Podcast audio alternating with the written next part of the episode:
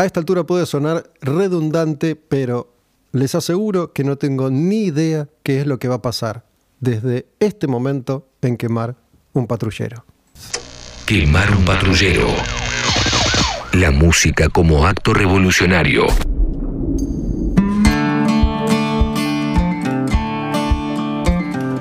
Pero le doy bola a las señales. Silencio porque me pongo a pensar. Recién John, que está acá conmigo en Radio en Casa grabando este episodio, me dijo, mira cómo se llama esta primera canción, le tengo miedo al silencio. Y dudaba en venir a grabar hoy o no porque notarán que mi voz no está en su mejor forma. Sin embargo, quise venir igual, tal vez porque le tengo miedo al silencio, tal vez porque tengo algo que decir. Esto que estamos escuchando es Piti Fernández.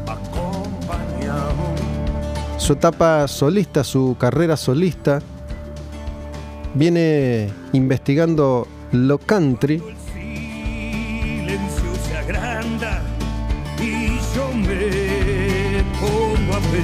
este hechizo de la renga. Perro, fiel compañero, pronto se la misión en este episodio sería poder atar todos los cabos que en este momento están dando vueltas por mi mente y vienen dando vueltas durante estos últimos días por mi corazón. ¿Cuáles son esas señales? ¿Cuáles son esas señales a las que hago referencia? Por ejemplo, hoy sabía que quería arrancar con esta canción del Piti de las pastillas del abuelo en su faceta solista. Y apenas entré hoy acá al estudio, la primera canción que escucho es de las pastillas del abuelo. Me pareció que era una señal más.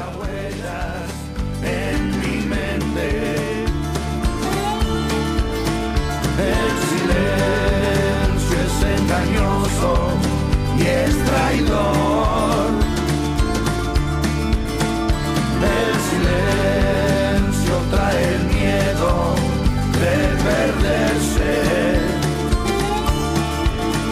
Es uno de los pocos músicos argentinos que se ha metido de lleno en esto de la música country. Otro es Julie Ruth, bajista de Alacrán, bajista de Papo. Grabamos un Quemar un Patrullero con él hace bastante tiempo atrás. Está ahí disponible en eh, las plataformas digitales Spotify, Google Podcast, Apple Podcast, Deezer, Evox. Si lo buscan, lo van a encontrar. Julie Ruth es uno de los pioneros en esto de tocar música country en la Argentina, al menos desde aquellos músicos que vienen del rock. Piti está muy, muy enganchado con este nuevo rumbo que viene tomando su carrera musical como solista más allá de las pastillas del abuelo. Está hecho todo un hillbilly. Y en esta canción está Chizo de la Renga como invitado.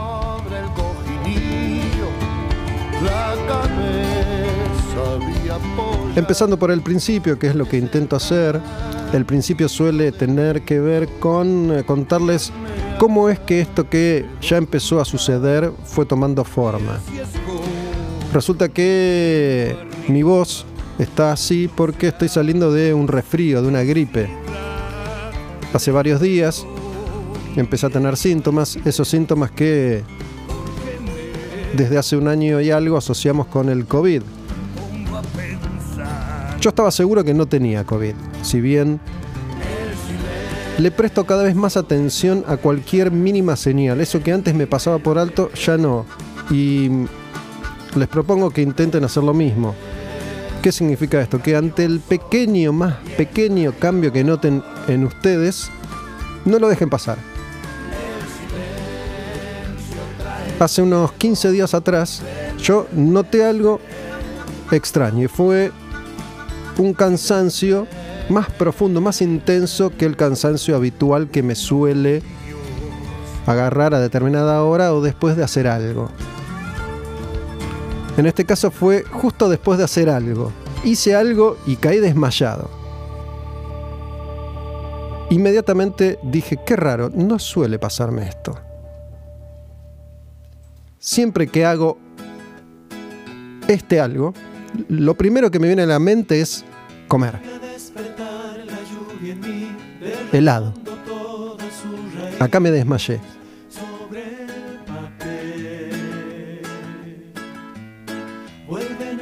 Ese fue el primer cambio que noté en mí. Unos días más tarde vine a grabar acá a Radio en Casa. Fue durante la grabación de este episodio que está ahí disponible ya sobre la música de 1986.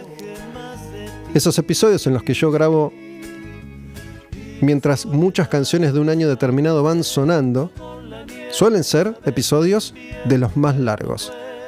Esa primera parte de 1986 dura tres horas y escasos minutos. Y me costó. Me costó llegar. Después de la primera hora ya sentí que estaba más cansado que lo habitual. Después de la segunda hora pensé en detenerme, pero dije no, me van a quedar demasiadas canciones para la segunda parte que ya voy a grabar y al día de hoy, cuando estoy ahora mismo registrando este episodio, aún no grabé. Así que vamos a intentar llegar hasta donde tenía pensado llegar. Y sentí que me fui quedando sin nafta. También lo anoté, no me pasó de largo eso. Un par de días más tarde ya empezaron los síntomas habituales que yo, que me llamo Gustavo Olmedo, tengo cuando me voy a resfriar, cuando me voy a engripar. Picazón en la nariz, en los ojos, mucosidad, pero agua. Y los primeros dolores en el cuerpo, la cabeza que empieza a doler un poquito. Un par de días más tarde ya empecé a tener muy poca fiebre, que iba y venía, sobre todo a la noche. No sé si es habitual, creo que sí, no me acuerdo, no sé si a ustedes les sucede lo mismo, pero en general cuando yo me enfermo, de noche me siento peor que de día. Sin embargo, yo todos estos síntomas ya los conozco porque no me enfermo nunca, las únicas veces que me enfermo me pasa esto. Entonces ya me conozco los síntomas. Estaba seguro que no era COVID. Por precaución, fui a hacerme el test. Hace unas cuantas semanas atrás, como había estado yo en contacto estrecho con alguien que dio COVID positivo, fui también a hacerme un test a estos detectar del gobierno. Fue un test de saliva. Tenés que ir en determinado horario, llenar unos papeles y te dan un frasquito de plástico que vos tenés que llenar con un centímetro de saliva, medio centímetro de saliva.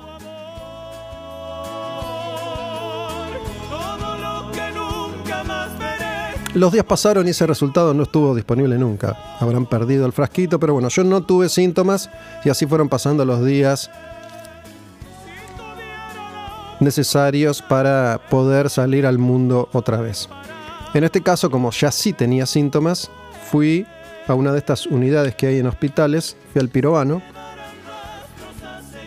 pensando que iba a tardar mucho, pero me atendieron muy rápido, fue muy ágil y justo cuando me estaba por tocar, a mí había una sola persona delante. Cierran la puerta y ya no dan más información. ¿Vieron cómo es esto? Entiendo que hay gente que está sometida a una presión determinada todo el día haciendo test. Pero bueno, nadie dijo nada. Me voy al baño, me voy a almorzar, vamos a limpiar, nos fuimos. Nadie sabe nada, por supuesto. Entras a preguntar y nadie se quiere hacer cargo de nada hasta que finalmente una persona me dijo que estaban preparando las muestras que ya habían tomado. Al rato se abre la puerta, me toca a mí, me hizo paron, fue la primera vez que me hizo paron. Había imaginado algo más terrible, no, no es para tanto. En tres segundos estaba afuera y el resultado estuvo muy rápido, dio negativo.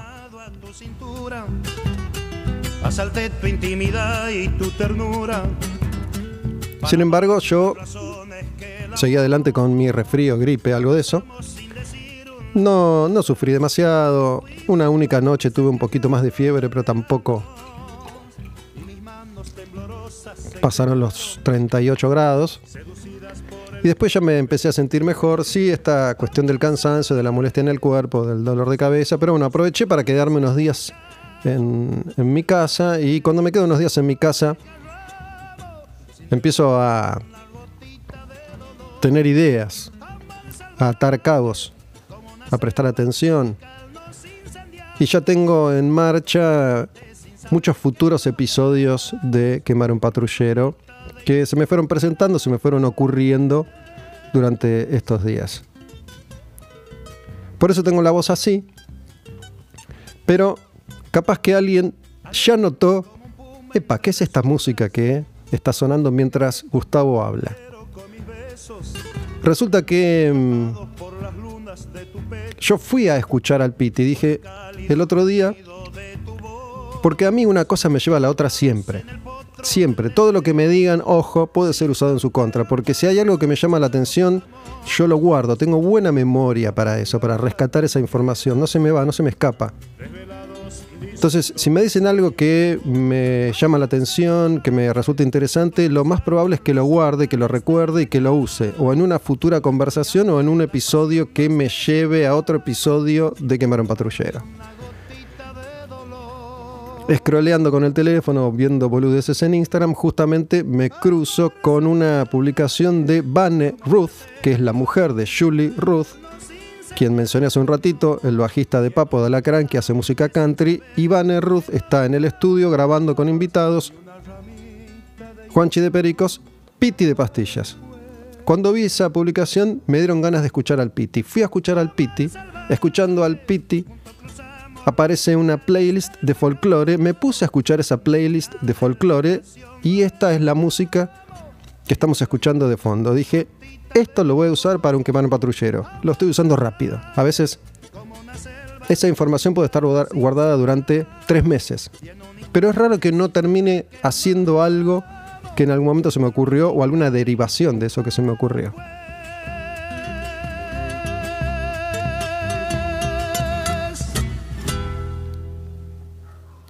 Ya voy a volver a esta lista porque la segunda canción de esa lista es una canción sobre la que ya voy a hablar. Pero eso viene en un rato. No se preocupen porque otra de las facultades que creo tengo es poder volver, ir y venir hasta atar todos los cabos sueltos. Una de las cuestiones en las que siempre pienso, pero en estos días estuve pensando más profundamente es en cómo es esta relación que tenemos. Y prendido a la magia de los caminos, el arriero va, el arriero va.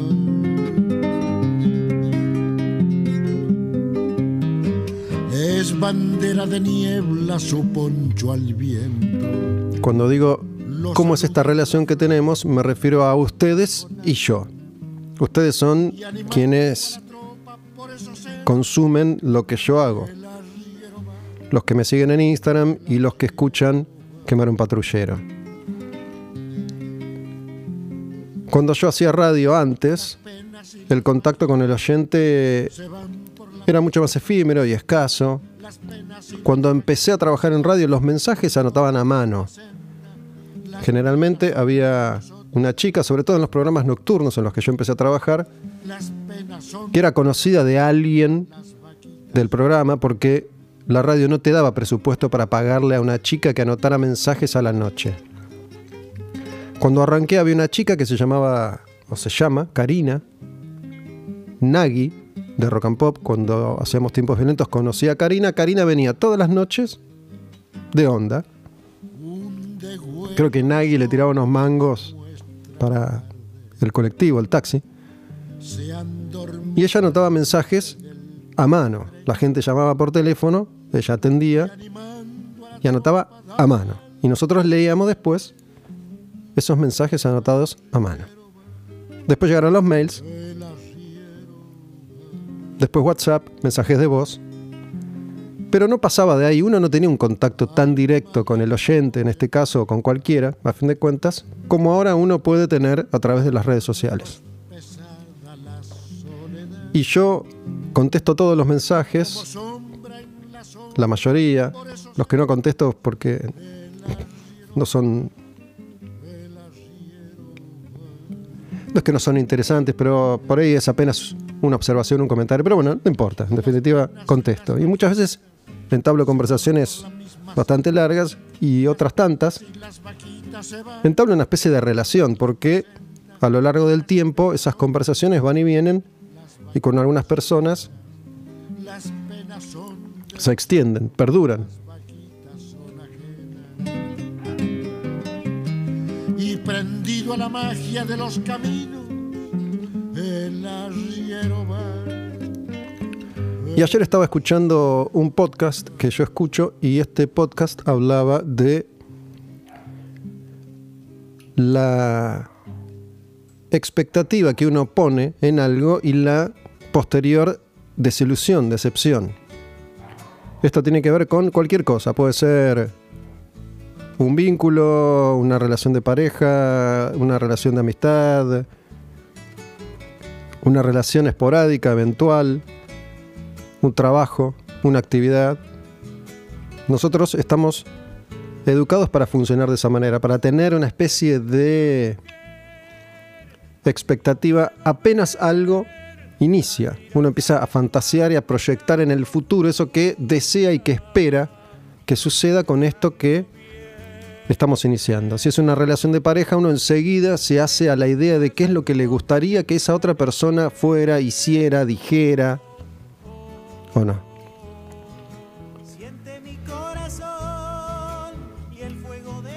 Y esa persona nunca es todo lo que uno querría que fuera. Entonces van llegando esas decepciones y esas desilusiones, que son nuestras, no son de esa persona. Esa persona no tiene por qué responder a todas nuestras expectativas. De ahí esto de vivir el ahora, el presente. Porque el pasado ya fue y el futuro es una ilusión dicen, es una proyección. Si yo proyecto algo en el futuro, dejo de prestar la atención a lo que me está pasando ahora. Y lo que me está pasando ahora cuando inicio algo es justamente eso. Concentrarme en esta grabación de este episodio y no pensar en lo que va a suceder después una vez que esté posteado. Cuando yo vengo a grabar trato de concentrarme en eso, en lo que estoy haciendo, en lo que estoy diciendo, con quién estoy conversando. Pero me consta, veo, noto, que ustedes tienen una expectativa sobre mí, sobre quemar un patrullero y yo también sobre ustedes.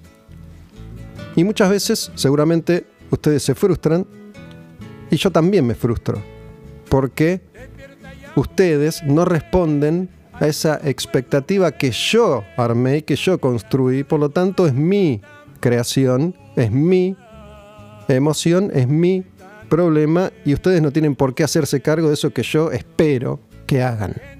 Ustedes reciben esto, que se llama quemar un patrullero, y reaccionan, hacen.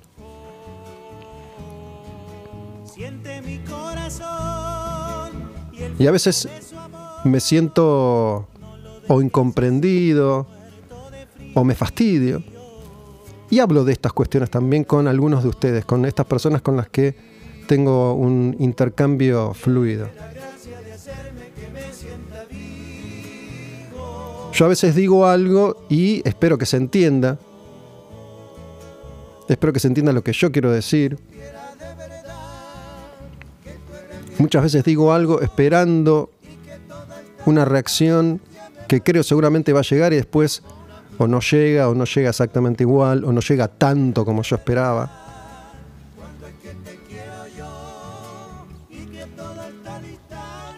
Y esto me pasó particularmente hace poco con una serie de historias que yo posteé en mi cuenta, en esta, en Olmedo Gus, que es esta cuenta mediante la cual yo comunico todo lo que hago. Esta cuenta es la que tiene el link ahí en mi bio para que se puedan suscribir a esto que yo hago, que es Quemar un Patrullero, que grabo acá en Radio en Casa con John, que está acá conmigo.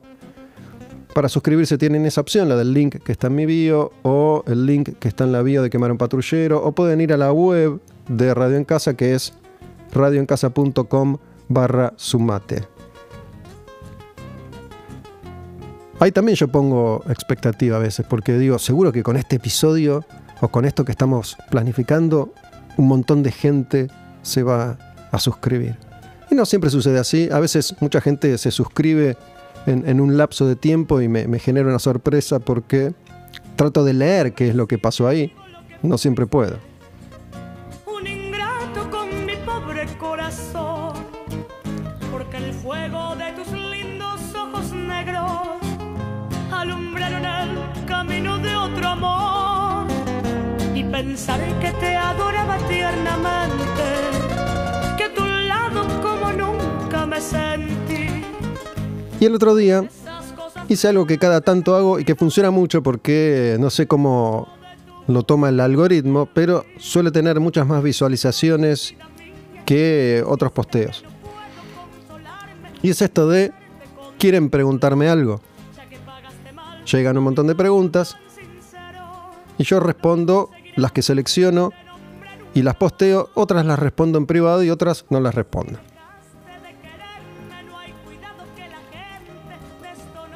Y me doy cuenta que ahí es donde ustedes depositan sus deseos en mí. Cuando me preguntan si voy a hacer un episodio sobre tal o cual banda, en realidad ustedes quieren que haga un episodio sobre tal o cual banda. Sin pensar en si esa banda encaja o no en la propuesta hasta ahora de quemar un patrullero, por más versátil que sea. Si esa banda encaja o no en lo que tal vez a una mayoría de los que consumen quemar un patrullero les va a interesar. Simplemente lo que hacen es, yo deseo que Gustavo grabe un episodio de tal o cual al artista o de tal o cual temática. O me preguntan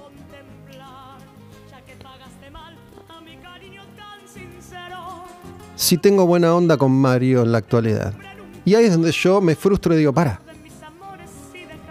si en este proceso de dos años más o menos que tiene ya Quemar un Patrullero, hemos hablado una y un millón de veces de mi trabajo en la radio, de mi experiencia en la radio, de Mario. Después de ese episodio, Roll the Bones, que está ahí disponible para escucharlo si quieren, si no lo hicieron todavía, un montón de gente lo escuchó.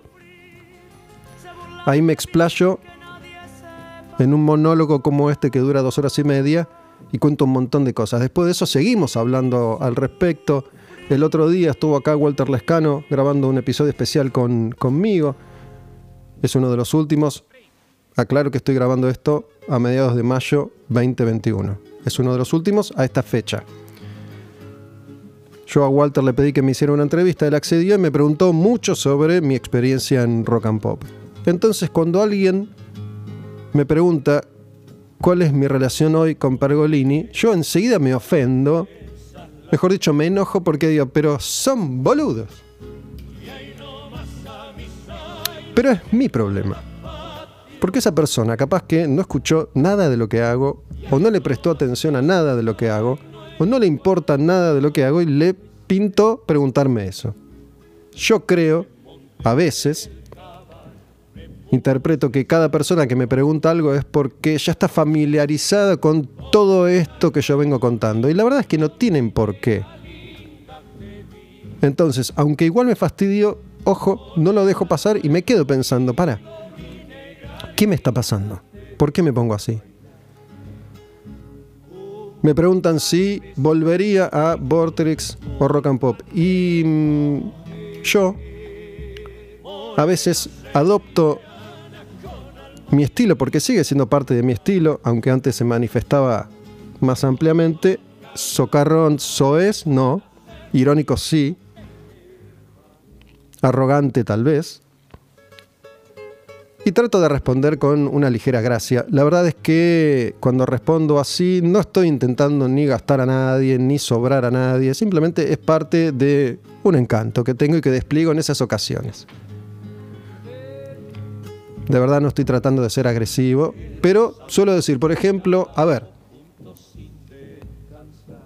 les cambio el rol. Ustedes me preguntan a mí si yo volvería a esas radios. Si yo les pregunto, ¿ustedes escuchan esas radios? La enorme mayoría no escucha esas radios ya.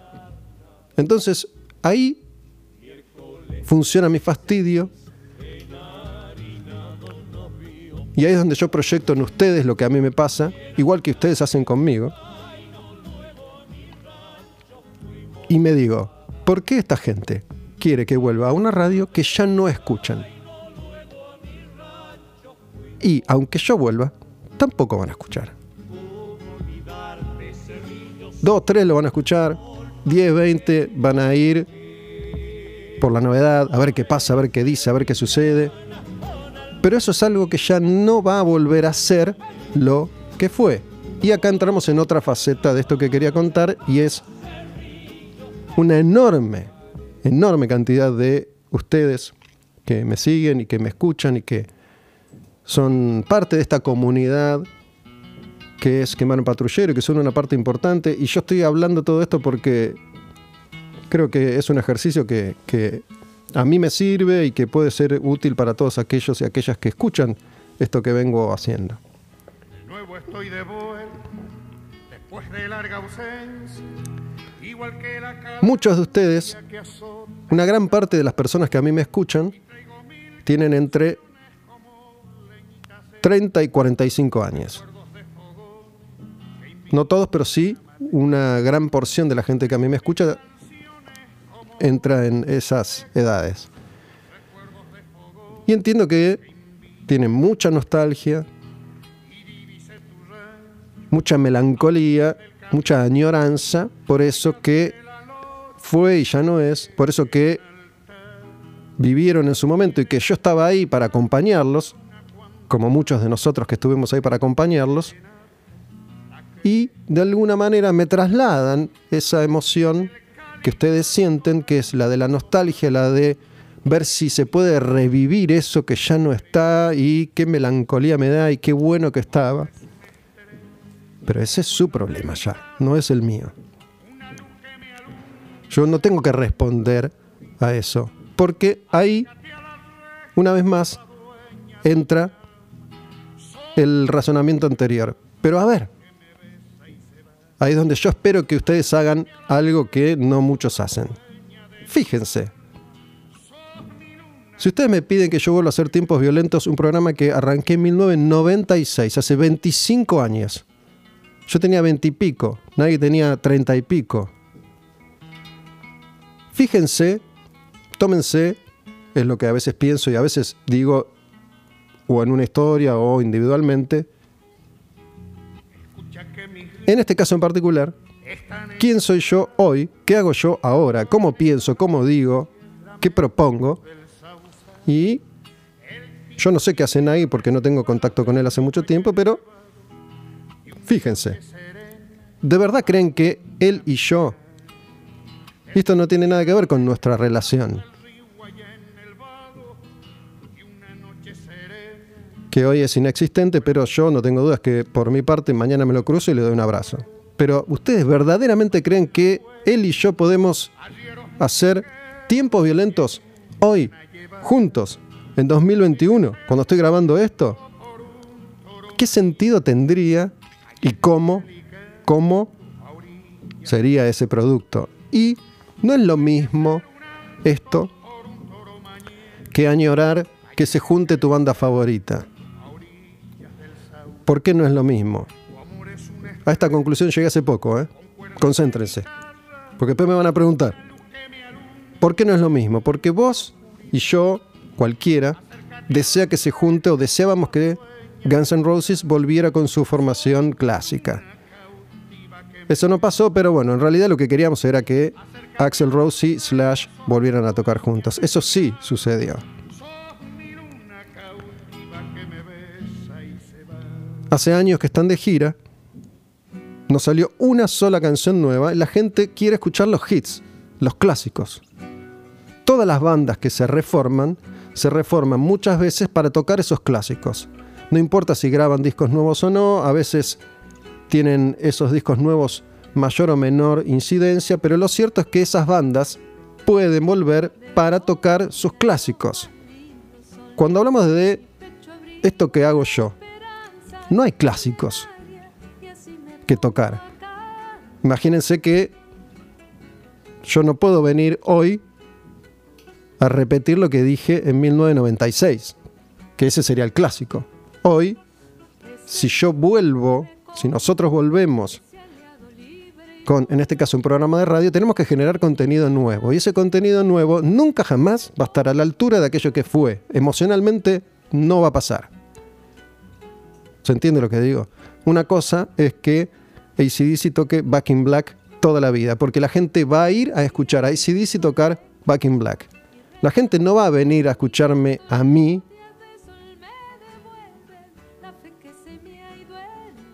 tratar de replicar algo que hice 20 años atrás. Voy a tener que generar algo nuevo. Y eso nuevo no va a estar a la altura de eso que ustedes vivieron. Por lo tanto, no lo van a poder revivir aun si esos programas regresan.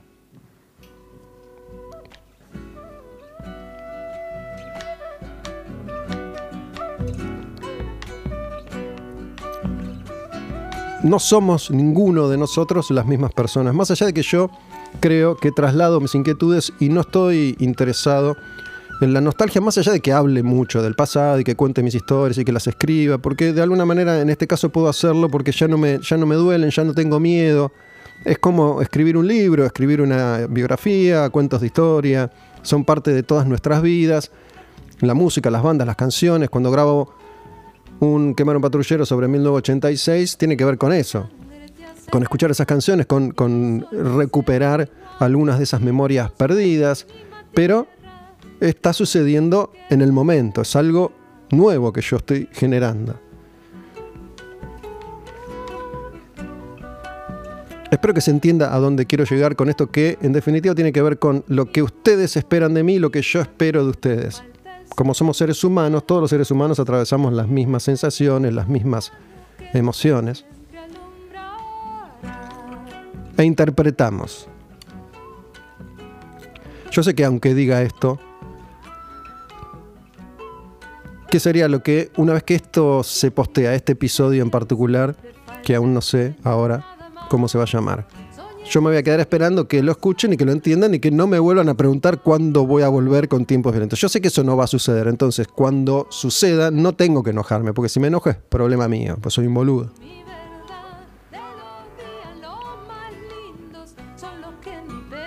Hace un rato les decía, ojo con lo que me dicen, ojo con lo que me escriben, ojo con lo que me cuentan, porque yo tarde o temprano puedo usarlo.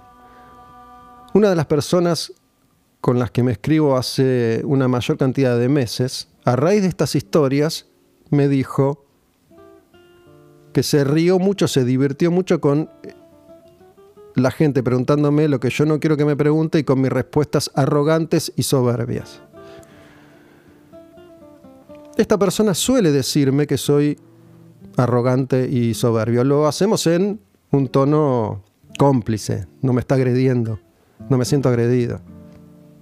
Muchas veces en la vida me han dicho arrogante y soberbio.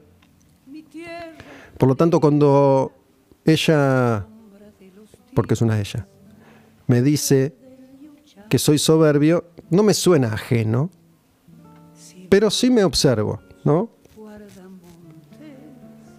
Y primero me hice cargo de esa observación y después le dije, para.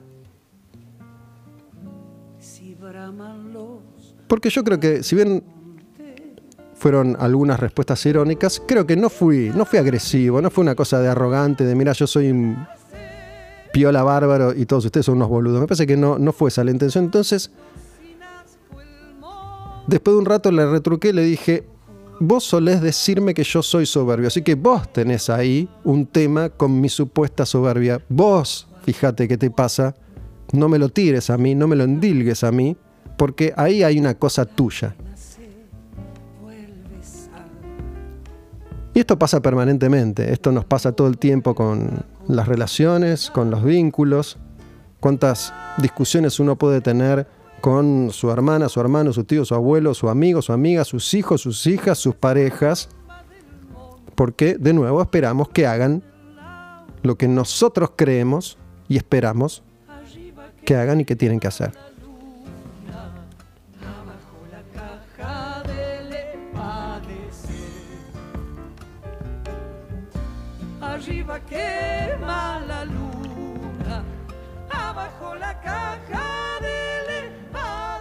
Una vez que uno se pone un poco más atento y recorre un camino, que es el que considero que vengo haciendo yo y lo vengo planteando y manifestando acá desde hace un tiempo, empieza a notar algunas cuestiones con más facilidad, ¿no? Esta persona que yo escucho en formato podcast es mexicano y suele referirse a estas obviedades como las primeras materias en la recorrida por este camino. Y él le dice a estas primeras materias pendejillos 1.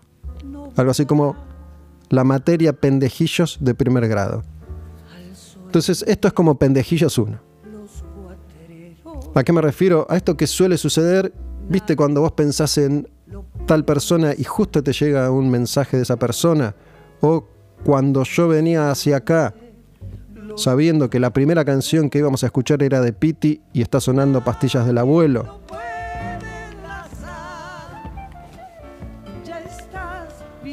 Esas señales que todo el tiempo suceden y muchas veces uno no está atento y no se da cuenta. Bueno, yo trato de estar lo más atento posible a esas señales que son de pendejillos 1 y a las otras que son de pendejillos 2, 3 y 4 también.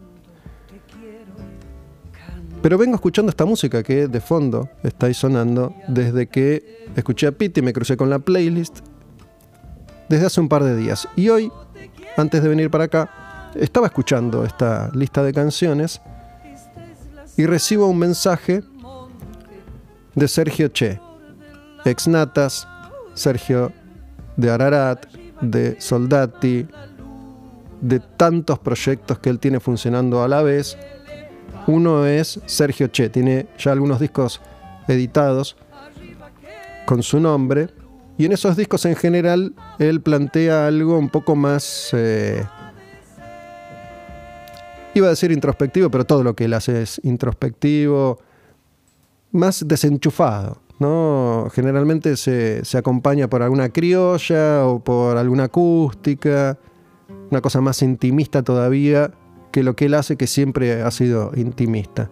Me mandó un mensaje con una canción nueva y me dice, mira esto, te vas a sorprender. Y cuando me dijo eso, de alguna manera yo supe. Supe que esa canción, que ahora vamos a escuchar a modo de break, para después entrar en otra etapa de este contenido, de este quemar un patrullero, yo sabía que iba a tener que ver con el folclore. Si bien es una presencia lejana en algunas de sus canciones, si se quiere, en este caso no está muy lejos de una payada. Y la letra, que es muy simple y repite un puñado de versos una y otra vez, tiene que ver también con esto que yo estoy tratando de comunicar acá, ¿no? Con esto de mirarnos a nosotros mismos más allá de observar el afuera. Si les parece, vamos a escuchar esa canción que se llama Desde el Adentro de Sergio Che y después seguimos un ratito más acá en Quemar un Patrullero. ¿Sí o no? Dirá que sí. Escucha.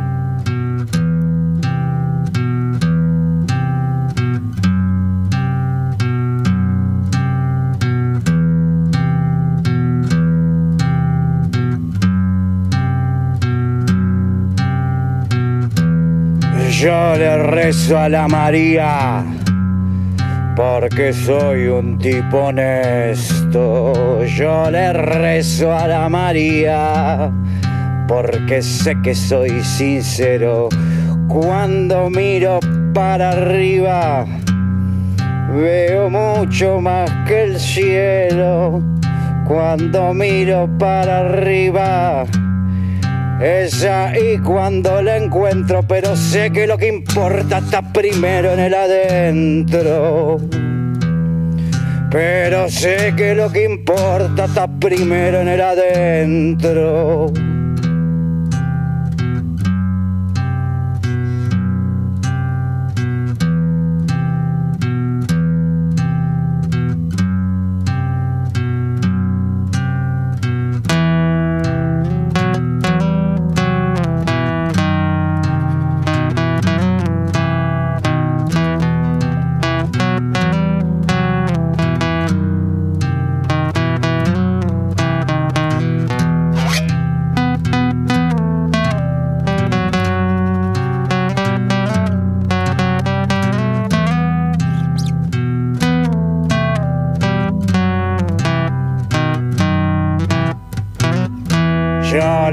Rezo a la María porque soy un tipo honesto.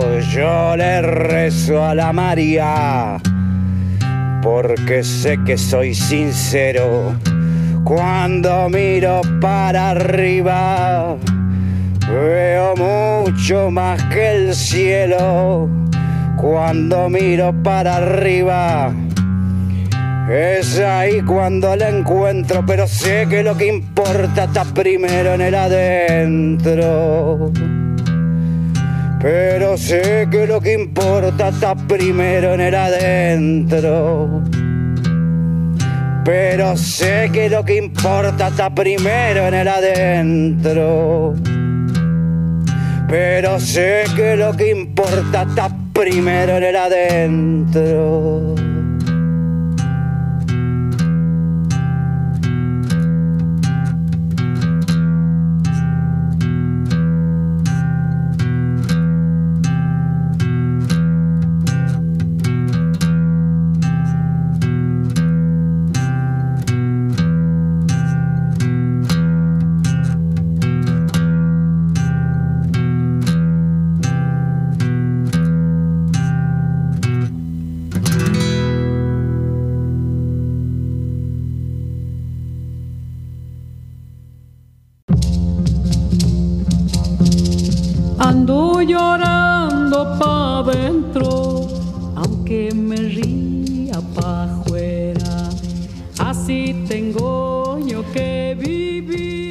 Bueno, Pendejillos 1 sería prestarle atención a esas coincidencias, entre comillas. ¿no? Yo estaba escuchando esta playlist de folclore y en ese mismo momento leo un mensaje de Sergio Che que me dice, esto te va a sorprender y eso que me envías una canción que perfectamente puede formar parte de esta playlist que estamos escuchando.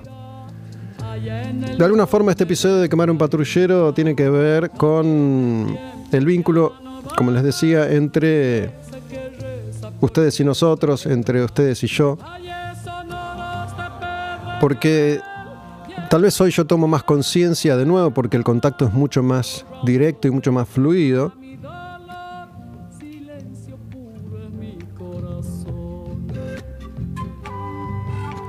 Una vez más hablando de suposiciones, entiendo que conmigo se puede hablar porque si vos tenés, por ejemplo, en tus redes sociales 22 millones de seguidores, ya fue.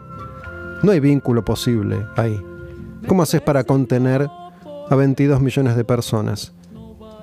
Si posteas una foto y a los 3 minutos tiene 2 millones de likes y 75 mil comentarios, ¿cómo haces para responder a 75 mil comentarios? No podés. Si vos le mandás un mensaje a alguien que tiene 2 millones, 1 millón, 300 mil seguidores y esa persona no te sigue, lo más probable es que ese mensaje pase de largo porque debe tener de esos mensajes que no se abren directamente 7.000, 8.000, 80.000 guardados para leer y no se puede leer. En cambio, en mi caso, y a mí me sucede a veces cuando estoy buscando, por ejemplo, a alguien para entrevistar y no tengo el contacto directo, le escribo y a veces, la mayoría de las veces, me, me contestan porque no son personas que tengan, ya no hablo de millones, no son personas que tengan 200.000 seguidores. Entonces lo más probable es que hoy, por más que esa posibilidad exista, si vos querés que Messi te conteste, no sé si vas a tener suerte.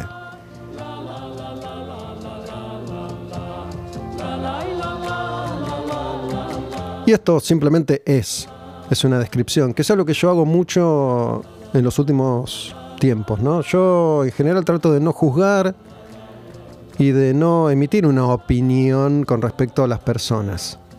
Por ejemplo, hablando de nosotros y ustedes.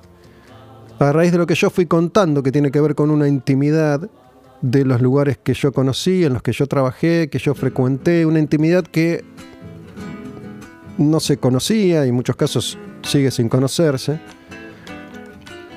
De eso no se hablaba entonces, porque la única forma que existía para comunicar esto que pasaba ahí, era ahí mismo. Digo, si yo voy a contar cómo es la intimidad de rock and pop hace 15 años, tendría que haberlo hecho al aire y eso no se podía.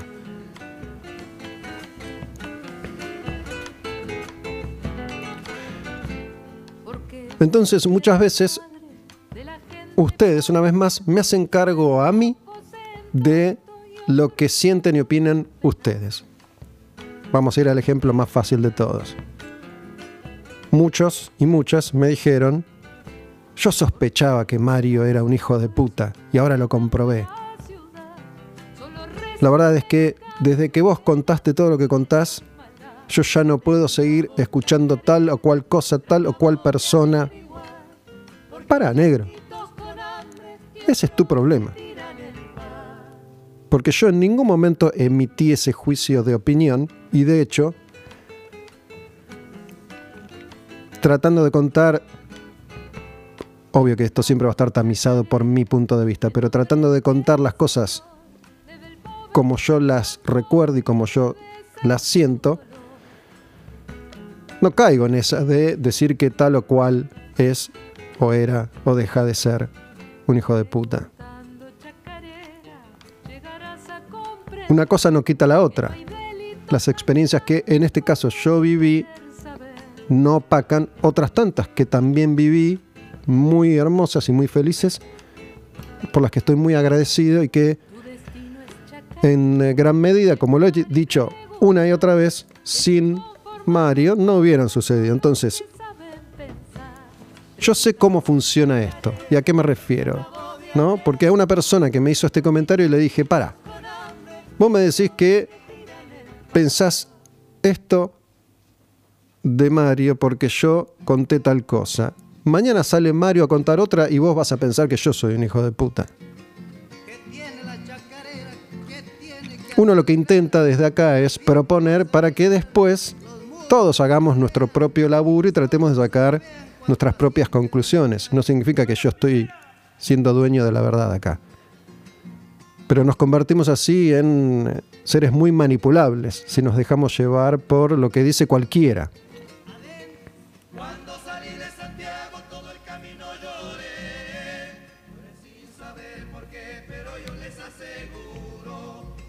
Una vez más creo que ahí lo que hacen estas personas es tratar de que yo termine haciéndome responsable de lo que ellos o ellas sienten.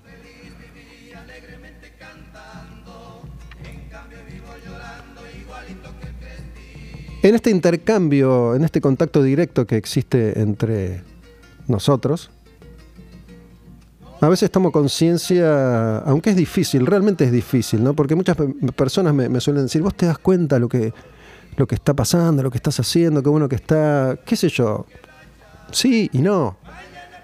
No tengo forma de, estar en, cada uno para saber qué representa esto, aunque muchas personas, por suerte, me, me lo cuentan, me lo comunican.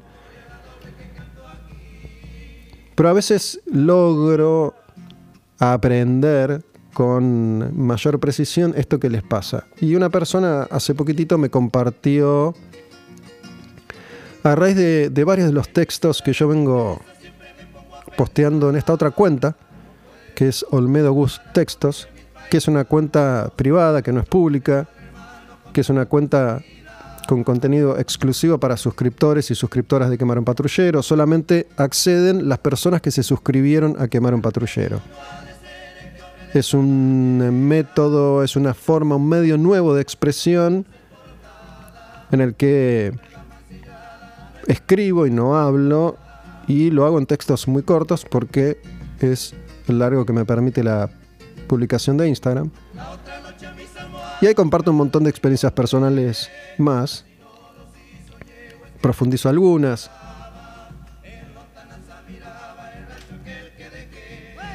otras intento que sean completamente nuevas. Y muchas de estas, historias tienen que ver con mis vivencias personales, ¿no? Repito, eh,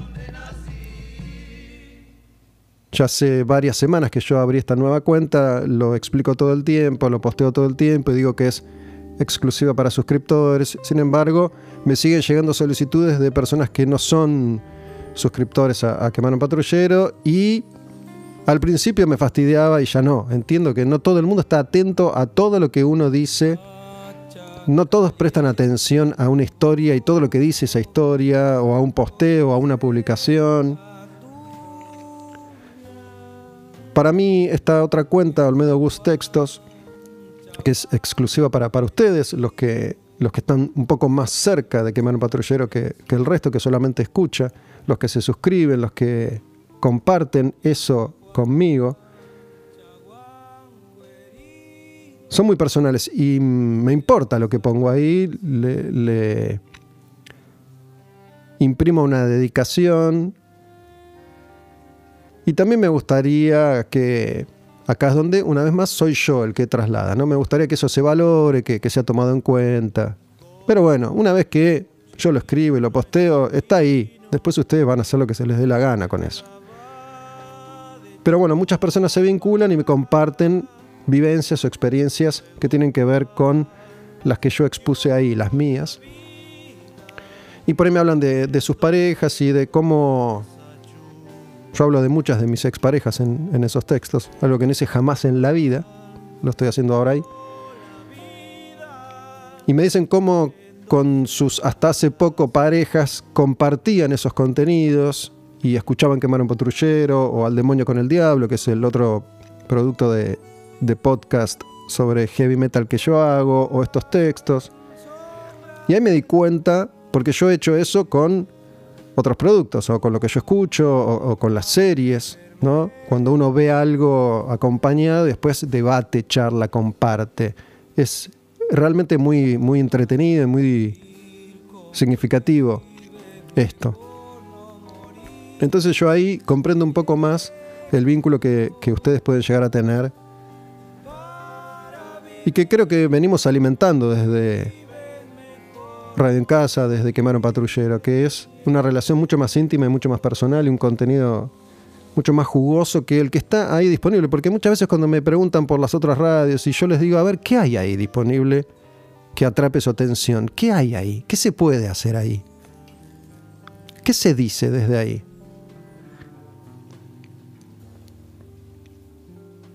¿Quién dice algo interesante desde ahí? Y a veces honestamente pregunto porque como yo no voy a escuchar, tal vez me estoy perdiendo de algo. Pero hasta ahora nadie me ha respondido nada muy valioso en ese sentido, en ese aspecto.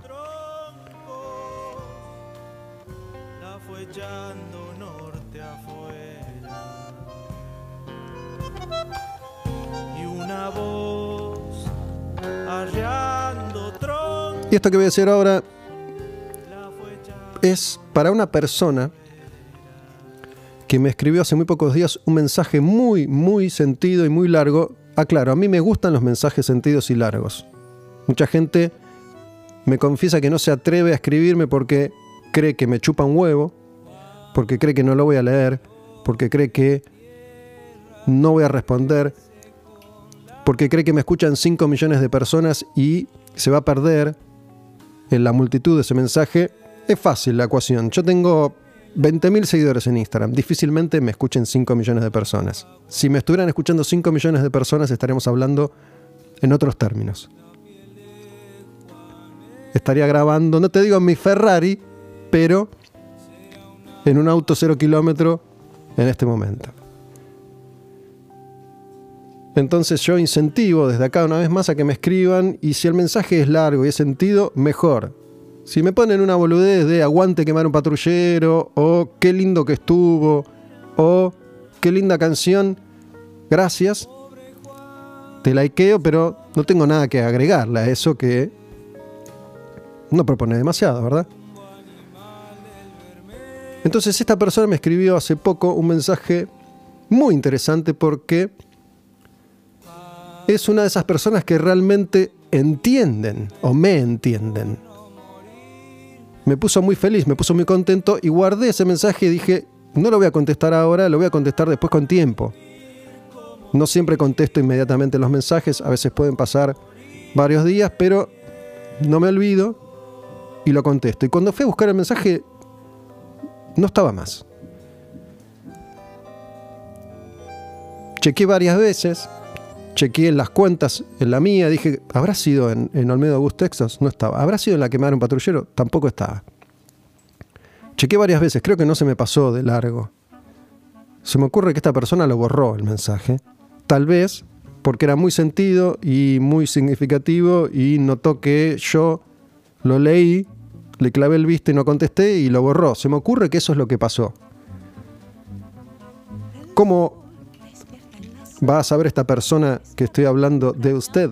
Bueno, esta persona lo que hacía, porque me gustaría volver a recibir ese mensaje, era detallar, hacer un recorrido por lo que está pasando justamente en las principales radios de ahora. Y hacía muchas referencias a este episodio, una vez más, Roll the Bones. ¿no? Y en esas referencias decía o aludía a cómo yo lo había pensado o cómo yo lo había planificado. Y recuerdo que dije, esto lo voy a contestar después tranquilo porque esta persona, si bien entendió mucho de lo que yo trato de transmitir desde acá, cree que yo guioné eso. Mucha persona que me conoce, mucha gente que me conoce, me elogia por esta capacidad de relato que tengo y sabe que yo no guiono ni leo. Esto que estoy grabando ahora va fluyendo.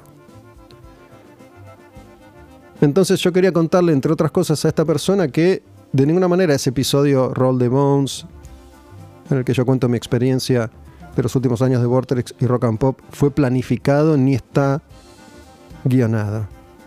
Ese episodio sucedió exactamente igual que está sucediendo este. Vine acá, me senté, le dije a John, dale play y empiezo a hablar. Tengo obviamente algunas referencias que son estos cabos sueltos que yo intento ir atando hasta finalizar cada episodio. Pero no lo tengo ni anotado, ni guionado, ni pensado, porque me parece que así queda mucho más interesante y mucho más espontáneo y me permite a mí hacer un ejercicio más valioso, que es el de ir contando lo que siento ahora mismo, ahora, en este instante. Y lo que no, quedará perdido o para otra oportunidad.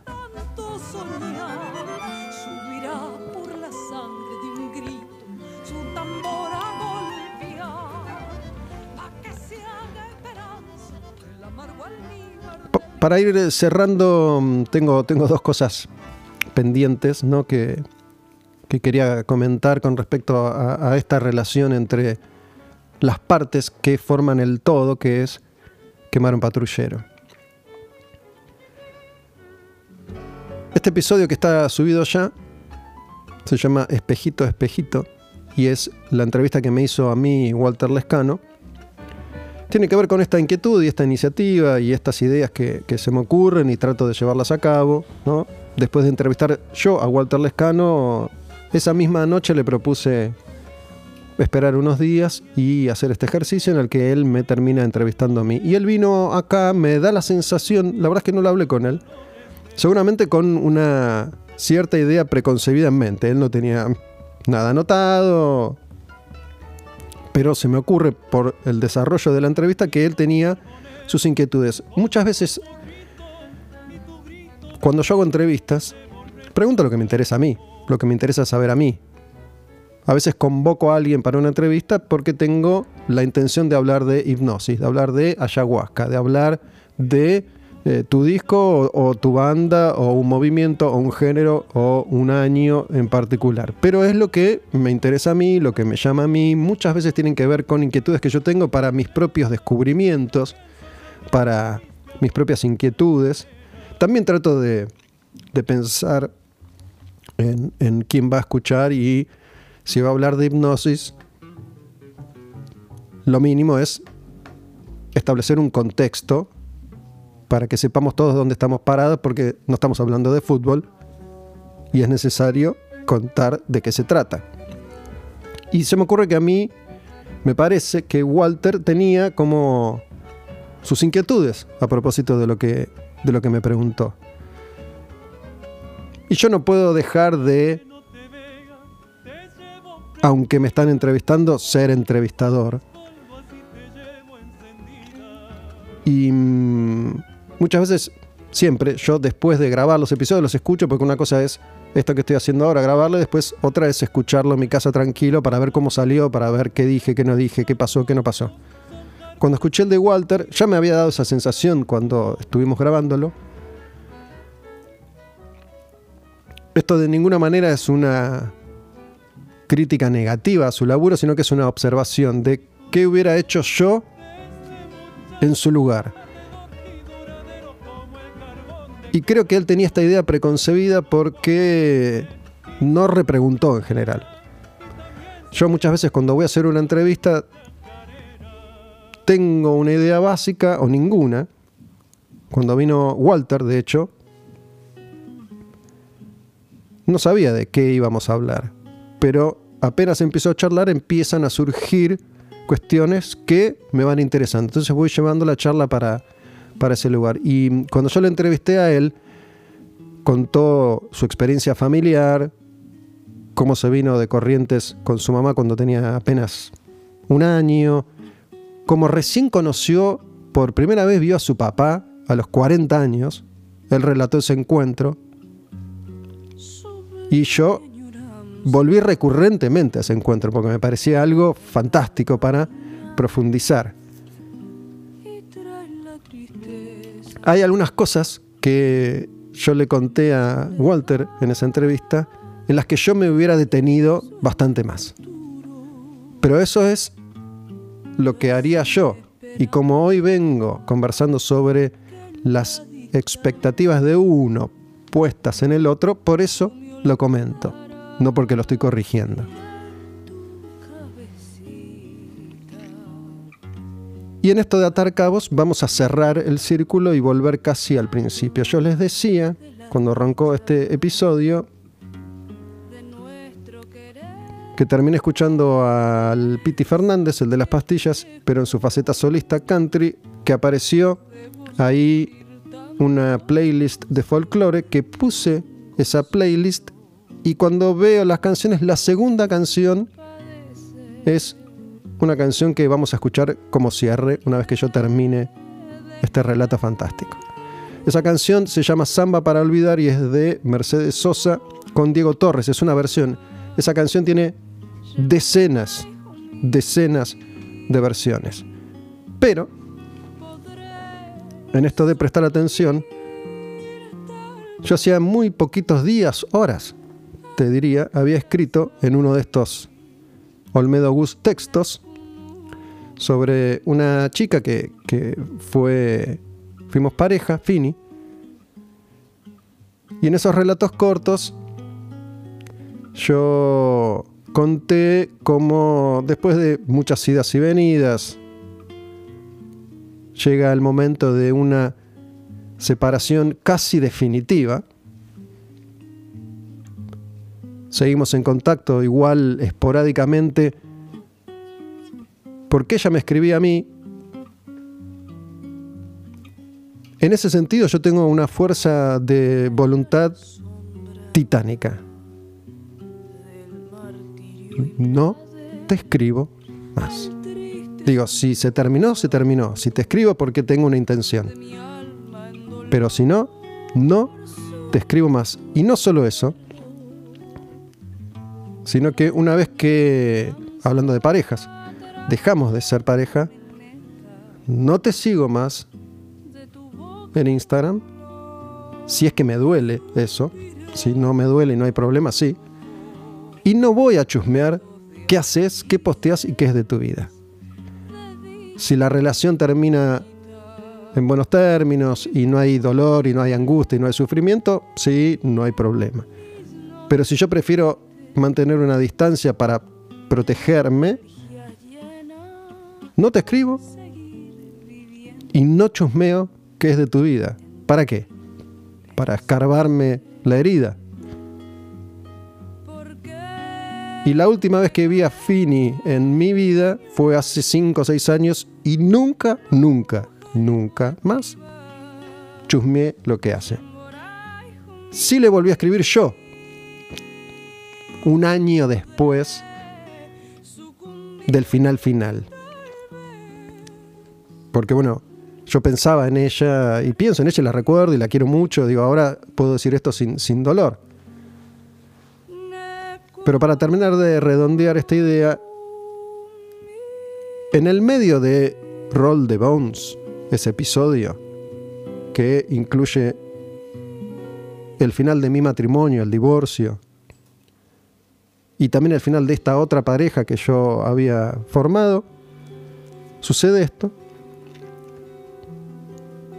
Ruptura definitiva, algún contacto esporádico y obviamente yo ante sus contactos esporádicos respondía porque en el fondo yo guardaba la esperanza de volver a estar con ella. Y ella se ve que del todo segura no estaba. Y cada tanto me escribía hasta que en un momento, bueno, yo le propuse volver a vernos, nos volvimos a ver.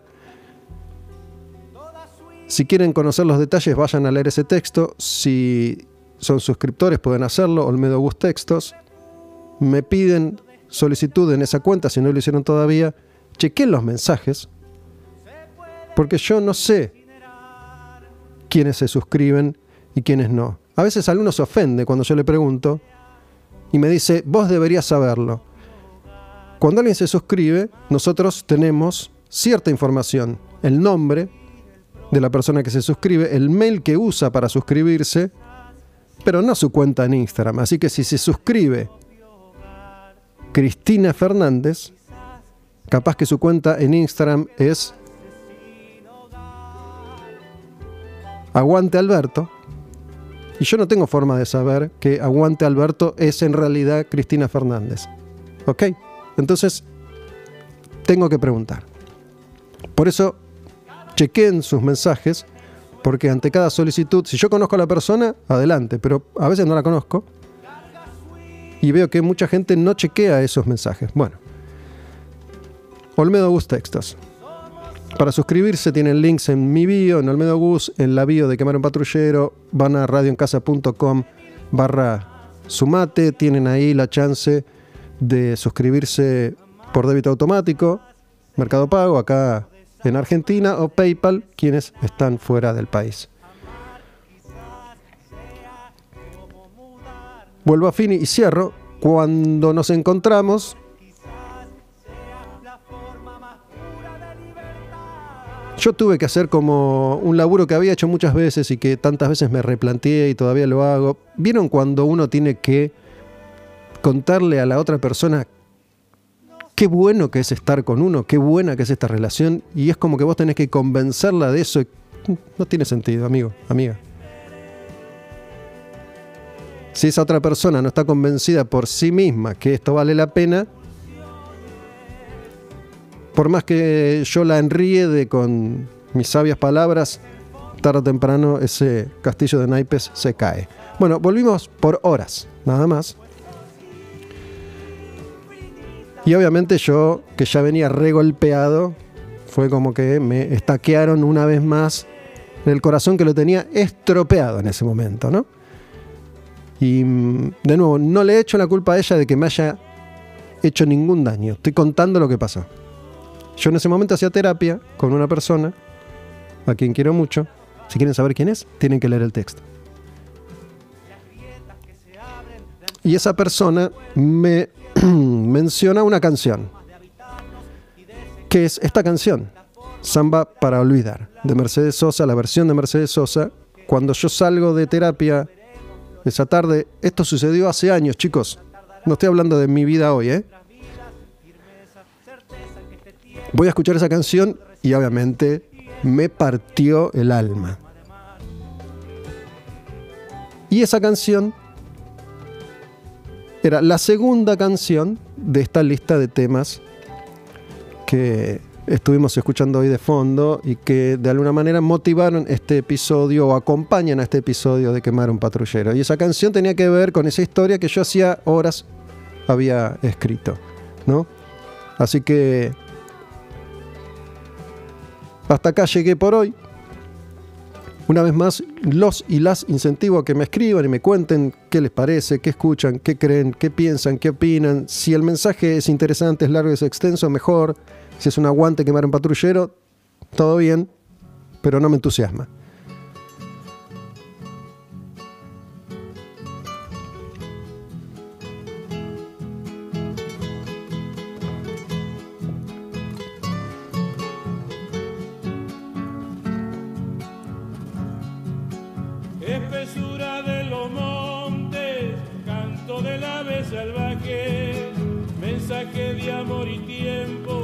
Les dan ganas de agarrar un caballo y empezar a recorrer la Argentina?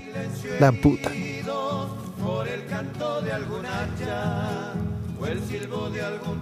O que Ricardo Iorio nos lleve a dar vueltas por el campo en su camioneta y ponga en riesgo nuestras vidas mientras nos cuente historias disparatadas.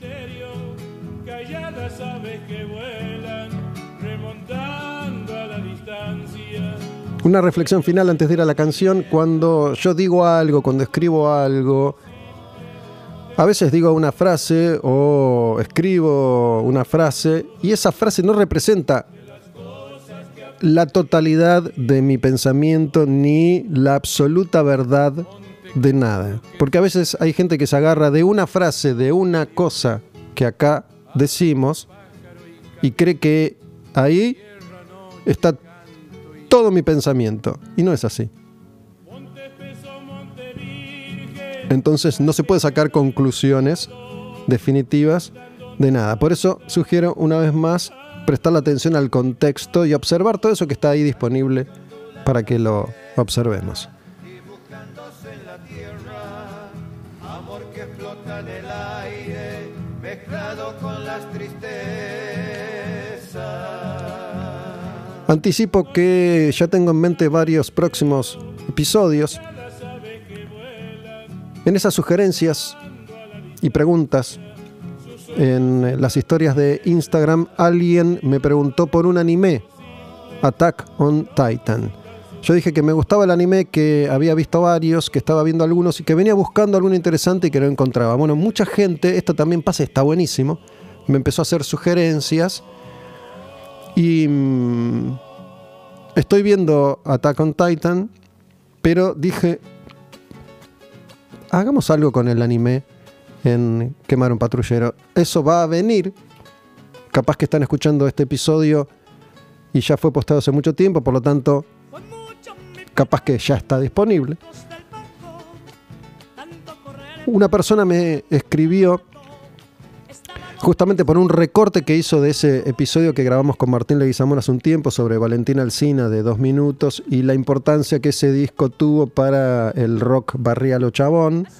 Y me habló de una persona, de una persona que es de ahí, de donde varias bandas salieron, Viejas Locas por ejemplo, de donde es Piti, que conocía a Piti, que escribió un libro sobre rock barrial, así que eso también va a pasar. Me parece una historia muy interesante para contar y eso va a suceder. Voy a hablar con esta persona y vamos a hablar de eso que pasó hace ya 20 años atrás. En Argentina, en esos barrios, ¿no? En, en Villa Celina, en Villa Diamante, eh, Lugano, esa zona. Ahí donde son callejeros y viejas locas y Piti y tantos otros. También dije y anticipé que tenía ganas de hablar sobre el amor, pero no el amor romántico directamente, sino hacer alusión a una nueva forma, para mí al menos, de entender el amor y las relaciones, que no tiene que ver con la posesión, con esto de te poseo, con esto de vos estás obligado a hacer justamente lo que venimos charlando hoy, esto de lo que yo espero. Porque si sos mi pareja, tenés que cumplir con esto que yo espero de vos. Bueno, encontré a una persona para hablar de ese tema, así que también próximamente estará disponible en Quemar un Patrullero y obviamente nos falta la segunda parte de 1986. Ahora sí, estoy a punto de quedarme sin voz por completo, así que la verdad es que la pasé bien. Mi conclusión definitiva sobre cada episodio la saco una vez que está posteado y lo escucho. Y con la Sole ahí de fondo, te digo que ahora sí, te prepares, agárrate un whisky, tranquilo, tranquila, agarra una estaca y clávatela en el corazón. Vamos con la canción esta de Mercedes Sosa, la versión con Diego Torres, que se llama Samba para olvidar. Que a mí me hace acordar siempre a esa persona, Fini, y a ese momento. No sé para qué volviste. Si ya empezaba a olvidar. No sé si ya lo sabrás. Lloré cuando vos te fuiste. No sé para qué volviste. Qué mal me hace recordar.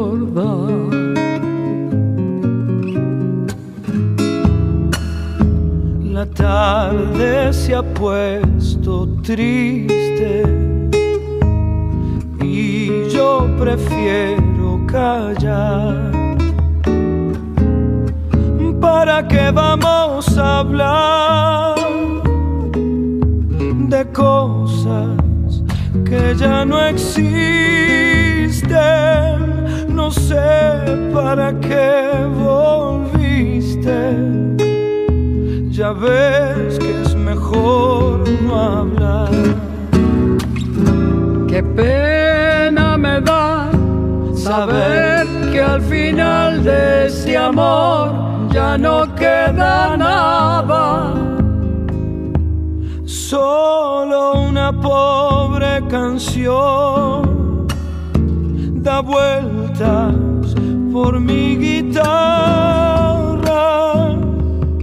y hace rato que te extraña mi samba para olvidar.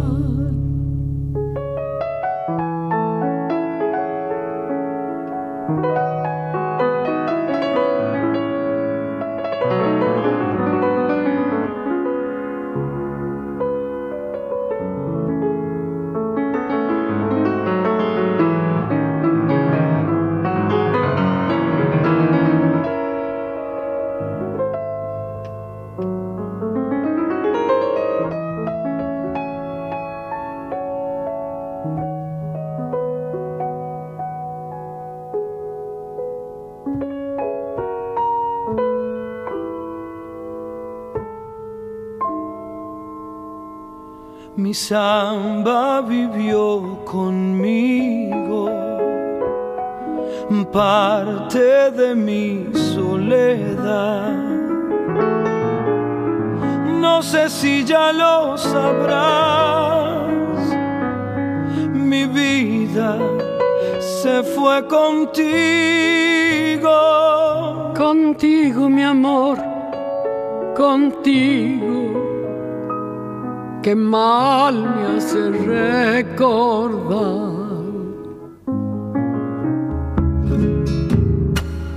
Mis manos ya son de barro, tanto apretar al dolor.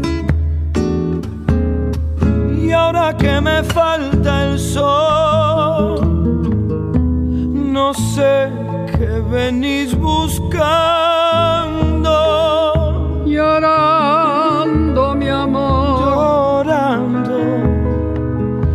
También olvidame vos.